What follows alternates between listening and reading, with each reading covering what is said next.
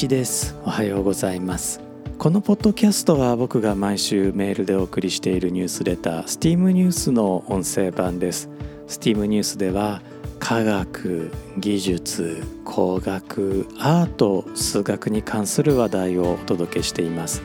STEAM ニュースは STEAM ボート乗組員のご協力でお送りしています。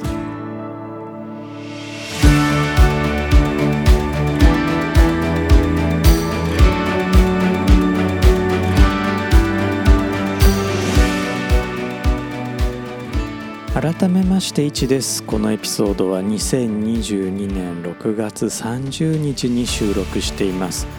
このエピソードでは STEAM ニュース第85号から古代エジプト人たちが見た7つの惑星たちについてお届けします。古代エジプト人たちは現代の我々と同じように星々に名前を付け時に星座を作り星座の中で夜な夜な位置を変える惑星たちを識別していました。位置を変えない星々のことは恒星と呼びます。現代の星座はアレクサンドリアの天文学者クラウディオス・プトレマイオスがまとめた「プトレマイオスの48星座に由来しています。クラウディオス・プトレマイオスは英語でクローディアス・トレミーと呼ぶのでプトレマイオスの48星座はトレミーの星座とも呼びます。トレミーは紀元83年頃生まれなので古代エジプト人たちの影響は受けてはいたものの古代エジプト人たちの星座とは違った星座を編纂したものと考えられています。実際トレミーは同じく古代ギリシャの天文学者ヒッパルコスの仕事を多く引用しています。ヒッパルコスは小アジア出身と考えられているので古代エジプト人たちの星座と現代の星座はつながっていないのかもしれません。とはいえ共通する部分もあります。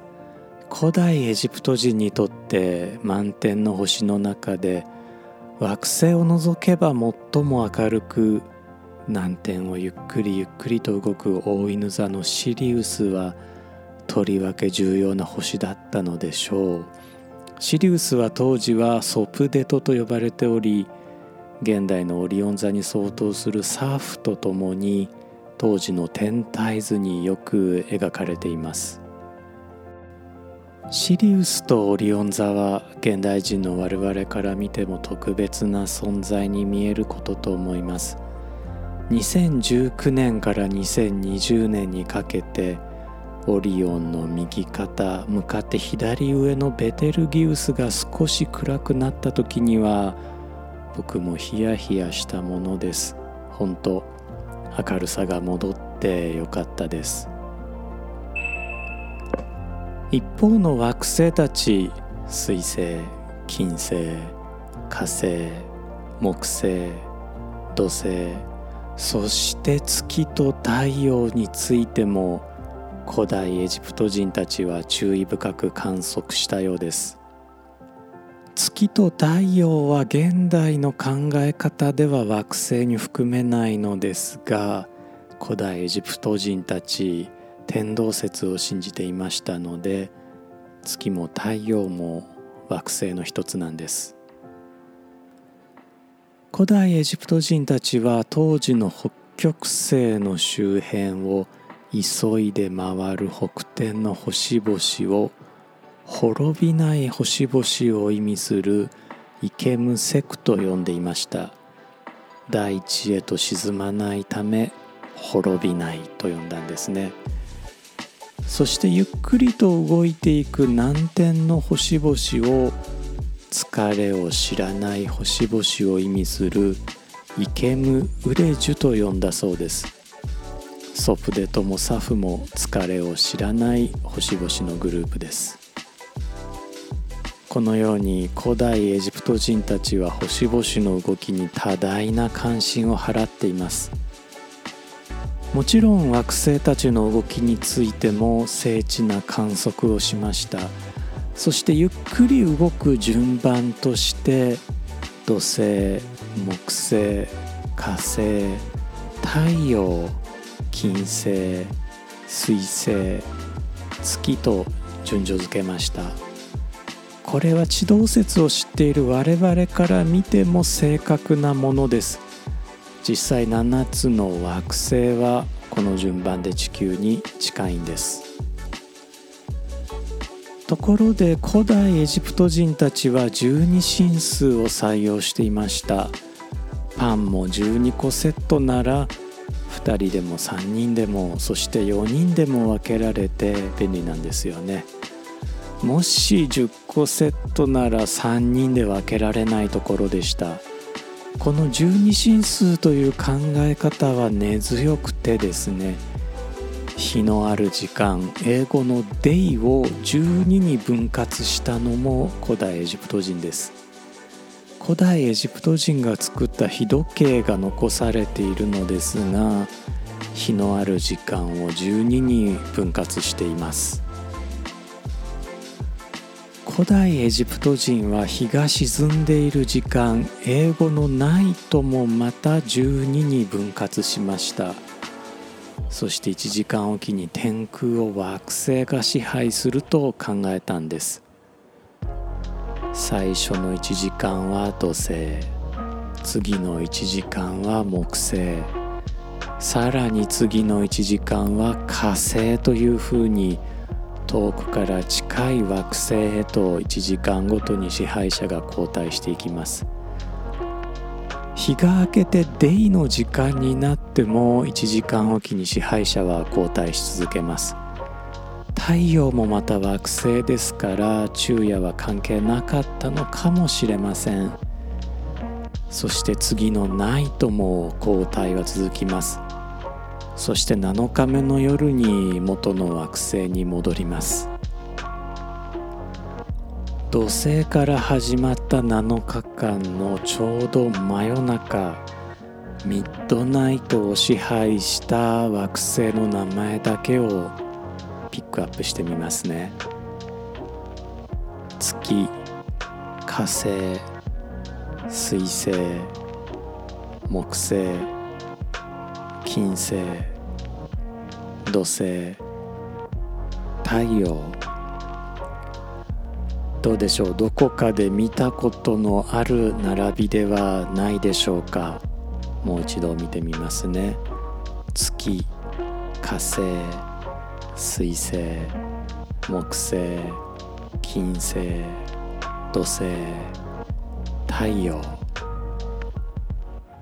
月火水木金土日ですね。もし今度1週間がなぜ7日間なのと聞かれたら古代エジプト人たちが惑星を7個と考えていたからと答えてください。紀元4世紀から5世紀のアレクサンドリアにヒュパティアという女性天文学者がいました。天文学者というよりはずっと後世のレオナルド・ダ・ヴィンチに匹敵する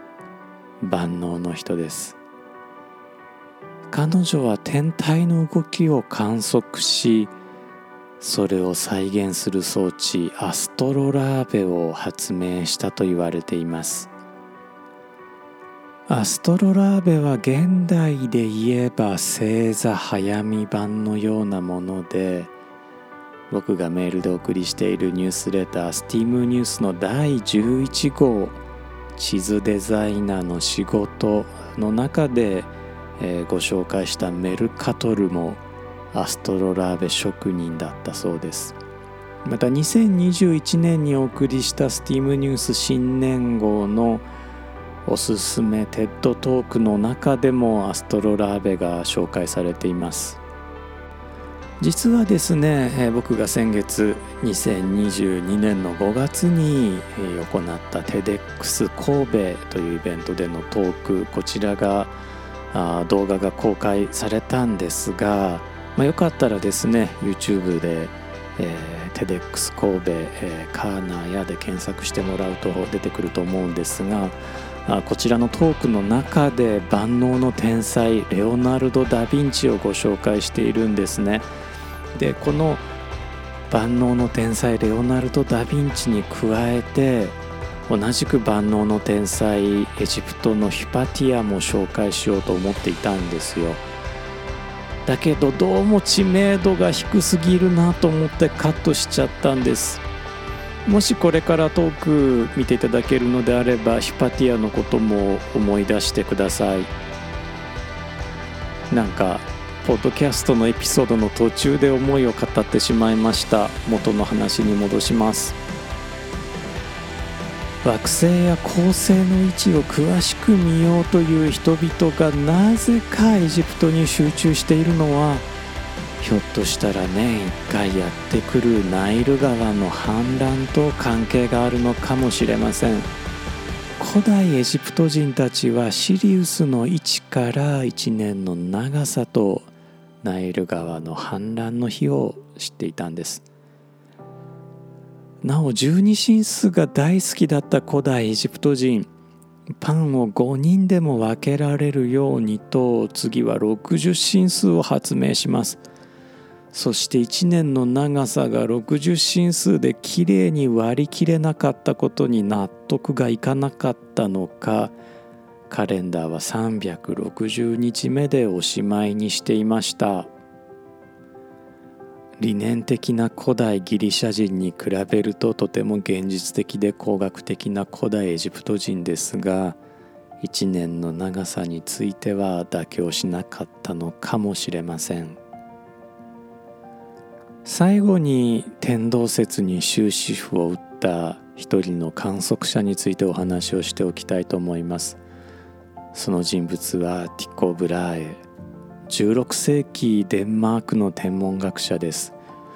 僕がメールでお送りしているニュースレターの第10号火星の人の中で詳しくご紹介をしています。ティコは天動説を信じそれを裏付けようと超精密な天体観測を続けました。ティコは肉眼で星を観測した最後の天文学者とも言われています。残念なことにおしっこ事件で命を落としたティコの仕事は弟子のヨハネス・ケプラーに引き継がれていきます。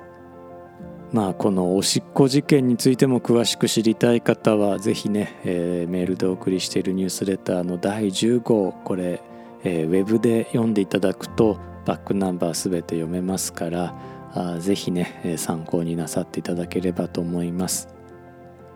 ケプラーはティコの集めた天体観測データを詳細に検討した結果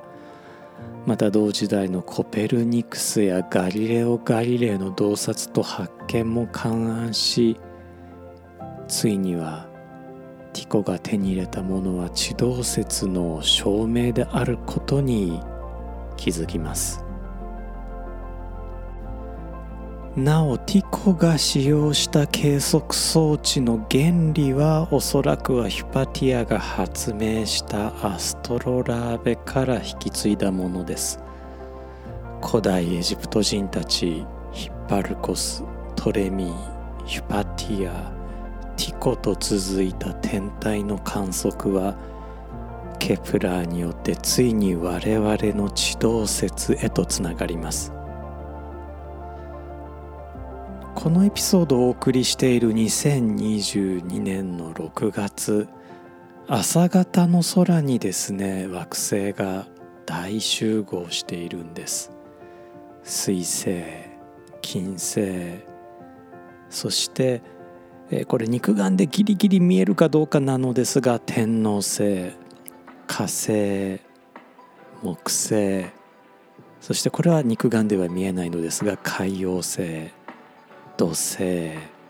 月が並んでいるんです。まあ天王星と海王星は除いたとしても水星金星火星木星土星が並んでいて、えー、そこに月が見えていて少し待つと太陽も昇ってくる。つまり7つの惑星、まあ、古代エジプト人が呼んだ7つの惑星というのが一度に見ることができるシーズンなんですね。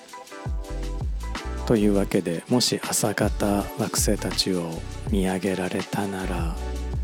こんな歴史も思い出してもらえたらいいかなと思っています。いかがでしたでしょうか？あ天動説に基づく7つの惑星の物語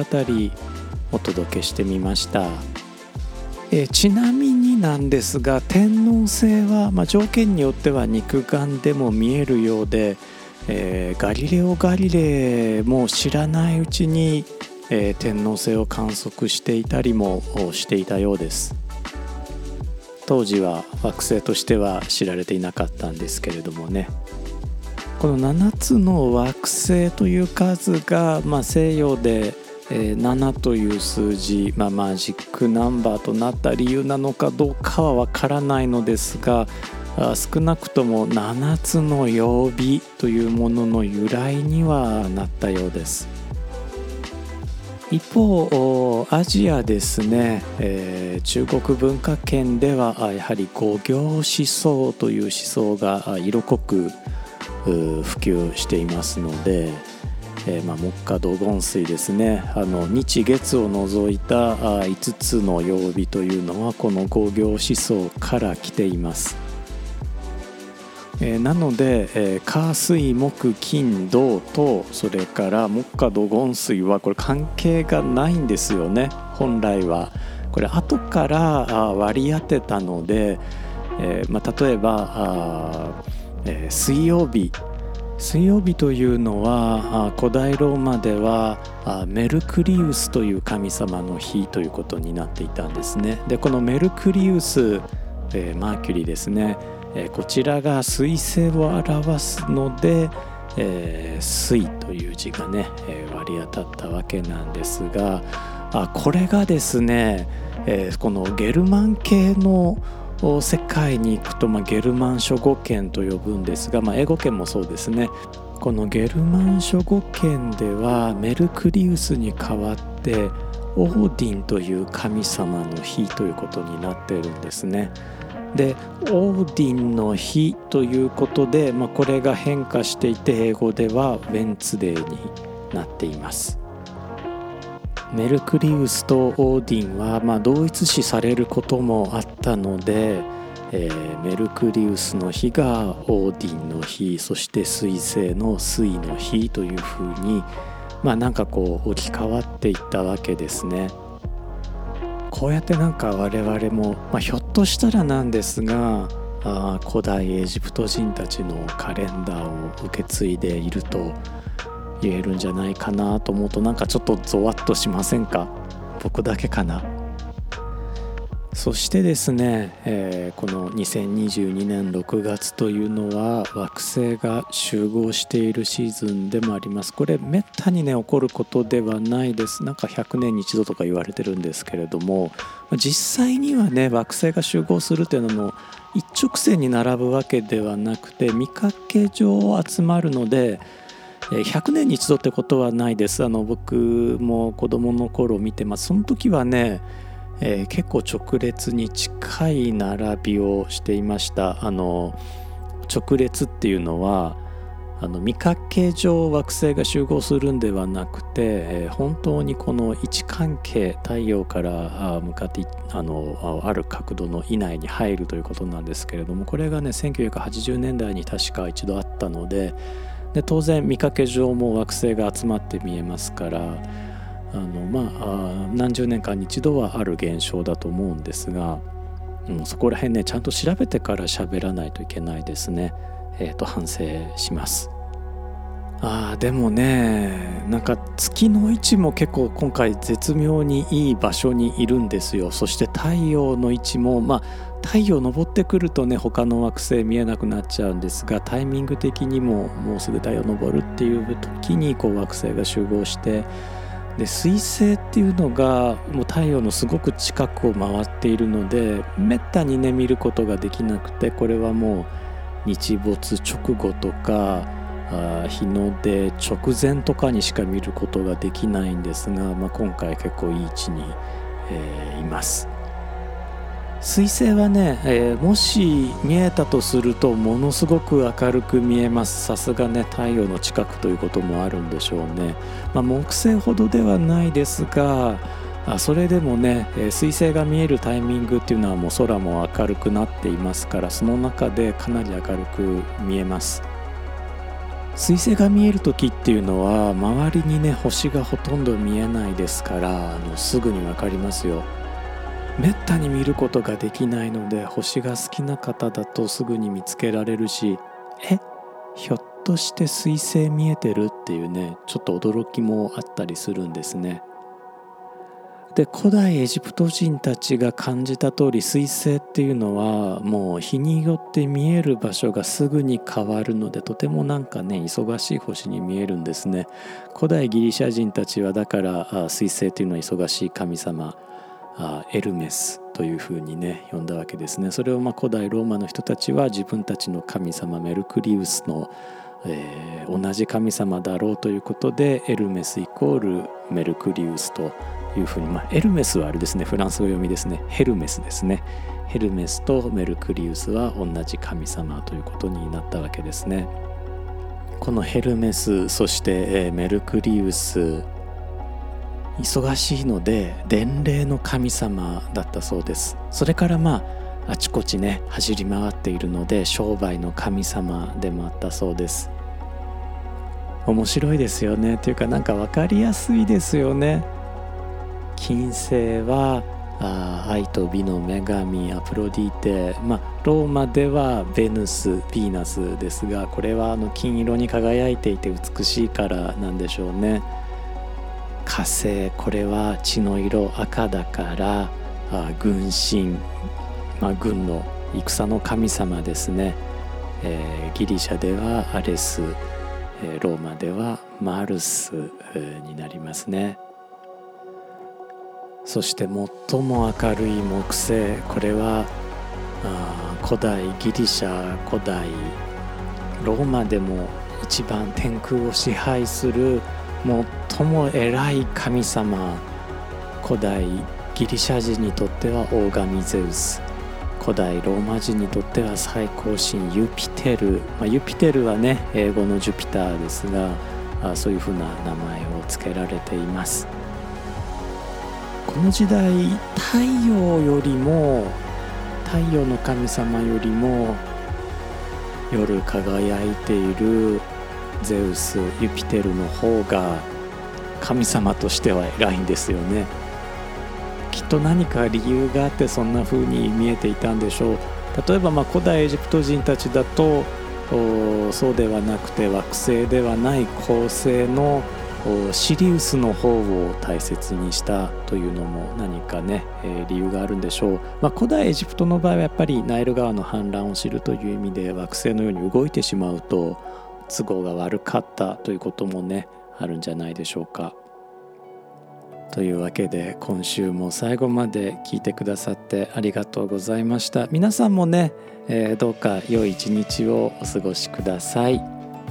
お相手は1でした。Sun